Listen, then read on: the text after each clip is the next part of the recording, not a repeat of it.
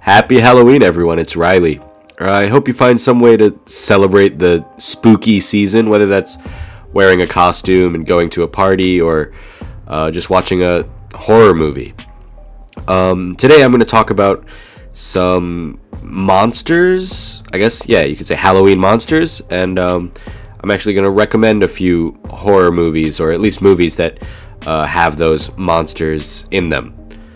Um, but before that, uh, I should of course mention the events for the podcast that Sota and I are going to be doing. Um, we're going to be in Fukuoka, Sendai, Nagoya, Tokyo, Osaka, or maybe Osaka, Tokyo in that order.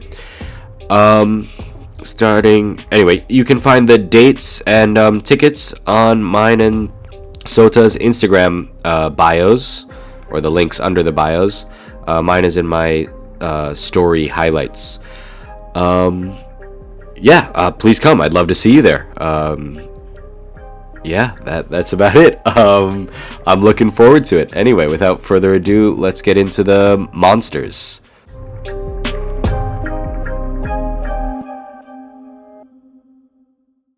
Okay, yeah. So nowadays on Halloween, there's like a ton of costumes that people wear. Um, you know, police officers and um, soldiers and things like that. But like the the classic ones are usually monsters. Um, so today I'm going to talk about five of those monsters or creatures is m- maybe a, creatures monsters. I don't know. Both words are probably okay for some of them.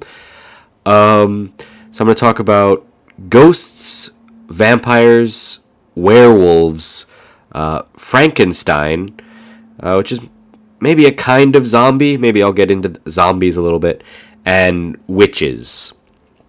Um, actually, I might go in the reverse order of what I just said, but anyway, uh, first one I'll talk about is uh, witch. So the witch in I don't know, I could say America, maybe I could say the West. Um, when you say witch, most people will think of like an ugly woman with like green skin and a big nose with a um, a wart on her nose. Like uh, a wart is like a a growth, I guess, um, like a kind of bump on her nose, I guess you could say. Uh, she usually has a big black hat, uh, a broom that she can fly on, and she often has a cat. Um, the reason for that cat is that witches were well, back, I don't know, let's say 300 years ago and more, witches were, you know, people thought witches were real. Um, and they thought that witches were like working with the devil in some way. They were like the devil's uh, servants on earth, I guess you could say. Um, and I think the reason for the cat is like the the cat is part of the agreement that the the witch and the devil made. I think maybe the cat is like a like a a demon in disguise. A demon a demon being like a a little version of a devil, I guess. I think. I, I could be wrong about that. That's maybe just one version of the story. Um, but anyway, some famous witches um, maybe the most famous one and the one that looks the most like a witch when people think about it is the the Wizard of Oz witch, the Wicked Witch of the West. Um, you know, the one that Dorothy and company spray with water or splash with water and then she melts. Um, I'm not sure if the water thing is normal for witches. I don't know if that was something people thought before that movie or if that was originally from that movie. Um, another one, another famous witch is from the Hansel and Gretel tale. It's from from Germany, uh, where you know a brother and sister uh, get lost in the woods and find a witch who lives in like a, a candy house, and then the wit the witch ends up eating them by, or trying to eat them by putting them in her oven. Um, so yeah, witches are often kind of tricky. They they trick you. They're not just uh, they're evil, but they they do it in a tricky way rather than like an aggressive way, I guess. Um, the when I said that people used to think witches were real, uh, in the I, I want to say it was maybe the 17th century, so like the 1600s, I think. Uh, there were witch trials in America in, in a town called Salem in Massachusetts where some weird things were happening in the town. Um, and people thought it was because a group of girls, or maybe young women, were witches. So they um, put them on trial, basically prove you're not a witch. Um, and when they couldn't, they killed them. Uh, and that happened a lot in the Middle Ages. Um, Middle Ages being from I don't know, like let's say 1100 to 1600 or something like that, maybe a little earlier.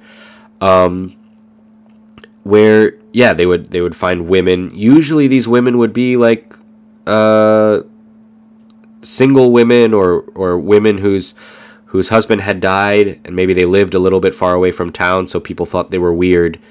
Um, and then yeah, they would think they were witches and go on witch hunts where they tried to find a witch and, and maybe kill the witch, the woman. Uh, a couple of movies that have witches in them. Uh, one is called Hocus Pocus. That's kind of a comedy, kind of a fun movie. Um, another classic is called The Blair Witch Project. Um, that one actually takes place in Maryland, uh, where it looks like um, a group of kids, maybe teenagers, are holding a camera uh, while they walk around in the woods, and then scary things start to happen. Uh, a more recent one is called The Witch by Robert Eggers. Um, that one's really, really good. I really like The Witch. Um, so, yeah, if, if you're interested in witches, pl- please watch any of those movies if you haven't. Uh, the next one's Frankenstein. Frankenstein. Oh, yeah. So, Frankenstein comes from a book uh, by a, an English author, Mary Shelley. Um, she wrote a book about a doctor, and the doctor's name was Frankenstein. The monster uh, was not called Frankenstein. I think the monster's name was actually Adam, if I remember right, in the book, right? Uh, so in the book, Dr. Frankenstein makes a monster out of like parts of dead bodies or I, mm, something like that and brings it to life using science. I think classically it's like electricity. Um, and so, yeah, nowadays, I don't know if that's how it was described in the book. To be honest, I have not read the book. Um, but nowadays, Frankenstein is typically big and green with like a kind of square head and like metal, kind of almost like nails sticking out of its uh, neck. Um, the most the most classic Frankenstein movie is a black and white movie from 1931 called Frankenstein. Uh, there's a comedy from I think the 70s, maybe called maybe 80. I'm not sure. Called Young Frankenstein. Um, that's kind of a comedy movie. Um, and then there is a Spanish movie called Spirit of the Beehive in English, or El Espíritu de la Colmena in Spanish, um, which is kind of about Frankenstein. It's about a girl who becomes obsessed with the story of Frankenstein in her in her little village. Um, and that one's really good. One of my favorite movies. Um, so if you have any time, go ahead and watch them. Uh, the next monster, a werewolf, right, is a man uh, who becomes a wolf mm, when they see the full moon. Sometimes he becomes like an actual wolf, and sometimes he becomes like a half man, half wolf kind of monster uh, during the full moon, right? Usually, the per, the werewolf becomes a werewolf when a regular man is bitten by uh, by a, another werewolf. Uh, which means it's not really clear how the first werewolf happened, but anyway. Um, I think this one is kind of like witches, where in, in the Middle Ages, you know, 500 years ago or so, people would try like attack men who they thought might be werewolves because they lived in the in the woods or something like that. Um, think maybe the the only movie I could really think of with a werewolf in it that's classic. Of course, there's like the Harry Potter movie. I think the third Harry Potter movie, one of the characters is a werewolf. Um, but the the most classic one from the '80s is An American Werewolf in London. Um, if you haven't seen it, that's a good one. Uh, next one is vampires. So there's a lot a lot of stuff on vampires. Um, you know, the classic one is they kind of wear like this black suit. Um, they suck blood. They uh, don't like light. They don't like the sun. Um, they don't like garlic for some reason. I'm not sure why that is. Um, and you can kill them by putting a, a stake, like a wooden stake, uh, which is a stake means like a sharpened stick, right? Not like the food, um, in their heart. Uh, they're also, you know, connected with bats, and often vampires have a familiar. So that familiar, um, they use the same word with witches and their cat. They call it a familiar. Um, with vampires, it's often a person who is not a vampire, who is like their their servant, their helper. Um, so vampires were like a common folk tale from maybe Eastern Europe, Central Europe, uh, you know, for hundreds of years, and then they were. Um, how can I say this? The, there was a book made by an Irish author, Bram Stoker, and he made the novel, the book Dracula. And I think he based Dracula a little bit off um, a real character named Vlad the Impaler, who was a a lord of of um, Transylvania, which I think is in modern day Romania, and he was supposed to be like an evil guy. He impaled people, which means you put them on a stick, basically, uh, so that they die. Um, and then, yeah, so Bram Stoker's Dracula is kind of the classic Dracula um, guy. That's the story of um, a man who travels to Transylvania and gets kind of like trapped, and then Dracula goes back to that man's hometown to try to um, marry, I guess, his wife or fiance. I forget which. Um, the yeah, so there's a connection between Dracula, vampires, and Romania a lot. Um, a classic movie is called Bram Stoker's Dracula by Francis Ford Coppola, the same director who made The Godfather, if you've seen that. Um, and that one has Gary Oldman, who is uh, one of my favorite actors. He was also in that third uh, Harry Potter movie. He played uh, Sirius Black. But anyway, he's Dracula in this movie. And then uh, True Blood is a series. I've never seen it, but it was very popular in America a few years ago. Um, True Blood, it's called. It's a series, a drama, I guess you could say, about vampires. Um, okay, and last one is ghosts. Um, so ghosts, you know, they're not just a Western monster. Of course, like I think most cultures have ghosts in them. Um, I think it's maybe only in the West, in America and such. I'm not sure where ghosts have that kind of like the white sheet where the ghosts look like a person inside of a white sheet with like two black eyes. I don't really know where that comes from, but that's kind of the classic depiction of a ghost. Um, but in real ghost stories, or real ghost stories, when people tell ghost stories, um, ghosts usually look like people.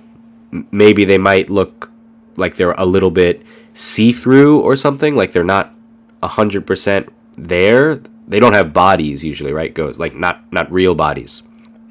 Um, and then sometimes ghosts are completely invisible, like you can't see them at all. Um, some movies with ghosts, um, maybe a classic one is called Poltergeist. Uh, poltergeist, I guess, is a kind of ghost. I think poltergeist is a German word, um, and it means a, a, ghost that is like particularly troublesome, will like make a lot of noise and maybe break things in someone's house. It's like an angry ghost. Um, there's another movie from a sick from the 90s maybe? Early 2000s i'm not sure called sixth sense. Um, that's a classic ghost movie. Um, and then Paranormal Activity is a is a movie from oh I'm not sure maybe 2008 or something like that? I don't remember exactly. It's about um, kind of like Blair Witch Project. It's like a family that has cameras in their house and they have ghosts in the house. So all of the scary things that happen are seen on like a like a, a camera um, that's like a like a camcorder or like a camera that's in somebody's room like a baby monitor or something like that. It's kind of it's an interesting way to shoot a movie. Um, it's called found footage. Blair Witch Project and Paranormal Activity are both found footage movies where when you're watching the movie, it looks like the characters were holding the camera. Um, yeah. Um, so all of these monsters, I think it's fair to say, I don't believe are real. Of course, um, with the exception of maybe ghosts. I I don't think ghosts are real. I don't like kind of live my life imagining that there might be ghosts around. Um, that being said, I have one kind of ghost story from when I was um, in junior high school, maybe, I don't know, 13 years old, something like that. Um, I was at my friend's farm. Um, so my friend lived on a farm, and his whole family lived there. So his his grandma and grandpa, aunts and uncles, probably like maybe like 15 people from the same family lived on this one farm in, in different houses and the main house in the center of the farm was his grandma and grandpa's house. And I think that house was pretty old, like maybe even his grandpa's dad built the original house. So, you know, maybe it was 100 years old or something, which is old for America. Um, and it had kind of like new parts added to it over time. Um, but anyway, we were in this this house in grandpa's house in the old part and it seemed like nobody was home. Um, and we were looking for something. I don't remember what it was, um, but we decided because no one's home, we should go look for it in the attic. Um, the attic, right, is like the the part of the house that's like above the ceiling. Um, sometimes there'll be like storage above the ceiling, um, and in this case, there was like a little door where you could that was in a door in the ceiling where you could pull a string the door would open and like a ladder would come down so that you could climb up the ladder to the attic. Um and we knew like we probably weren't supposed to be in the attic. I think there were some expensive things there or like old family uh, heirlooms is the word, like kind of old family things that probably kids shouldn't be playing with because they might break and they're you know valuable or at least valuable emotionally to the family. Um, so we knew we weren't supposed to be up there, but anyway, we were looking for something and we decided to climb up the ladder, and my friend got all the way up. He was like in the attic, and I had just barely put my head above like the level of the floor of the attic. So I could only just barely see into the room. And we both heard, "Hey, what are you doing?" from behind us. And so we were scared because we thought somebody caught us and was was angry. So we immediately like ran down the ladder, closed the door, and said, "Oh, sorry, nothing, nothing. We weren't doing anything. I'm sorry." And we looked around and there was nobody there. Um, and we called, like we yelled out into the house, like, "Hey!" We thought maybe it was his grandma or maybe one of his aunts, so we were calling different names. Nobody answered. Um, and then we went down to like leave the house because at this point we were scared. And when we were leaving the house, we saw his grandma coming in a car, and like she was just coming back to the house coming home from grocery shop, uh, going to the supermarket or something like that. Um, and so we were sure at that point that there was nobody in the house. And but we talked about it a lot afterwards, and we both heard the same thing, the same words. We were it was pretty clear to us, but yeah, we don't have any way really of explaining it. Um, so it's possible that maybe one of his aunts was in the house and was kind of like playing a trick on us, because um, we could we couldn't find her after after she didn't answer us. Um, but I don't know. Maybe it could have been. Uh, I don't know. Like like I said, the house was very old, and some of my friend's uh, great aunts, his um, grandpa's brothers and sisters or something, had died in that house before, um, and, and maybe his great grandfather had died in the house. I forget, but it was clearly a woman's voice. So anyway, we talked about it to to some of his family, and they said, "Oh yeah, um, I've heard voices." In the attic too before we don't we don't like to go up there and stuff like that and so i don't know if if they were telling the truth or again if they were just trying to like scare us because they could tell we were already kind of scared um, but anyway, yeah, that's the only kind of ghost story, any experience with uh, ghosts that I have. Um, yeah. So uh, I hope if you can, you have a chance to maybe watch one or two of those scary movies over Halloween. Um, yeah, and uh, happy Halloween, and I hope to see you at one of the live shows. Bye bye.